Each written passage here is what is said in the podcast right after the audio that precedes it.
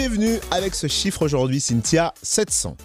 Pour 700 km, parce Hein que figure-toi qu'un Indonésien de 43 ans a décidé de marcher sur 700 km à reculons Ah, pour alerter ses concitoyens sur la déforestation de leur pays qui enregistre l'un des taux de déforestation les plus élevés de la planète. Effectivement, la faune, la flore et la population sont menacées par la production d'huile de palme et donc cet homme a décidé de protester en marchant en arrière sur 700 km. Oh là là, mais c'est chaud. Pourquoi une si longue distance? Pourquoi? Alors en fait ça équivaut à un Paris-Marseille hein, à peu près et donc euh, il a décidé de faire ça à pied à reculons, on l'a dit, pour euh, lutter contre la déforestation et à reculons parce que c'est une métaphore pour dire faisons marche arrière pour tenter de retrouver une planète saine et non souillée par l'homme. Ah, bon, dans le temps, mais en arrière cette fois-ci, d'accord. Alors il l'a fait, ça y est, hein, il a entamé sa marche en juillet au départ euh, de son village à l'est de Java pour rallier Jakarta un mois plus tard pour la fête de l'indépendance du pays et il a marché 20 à 30 km par jour donc en arrière. Comme enfin il a rien inventé le mec, hein. ça ça s'appelle le moonwalk.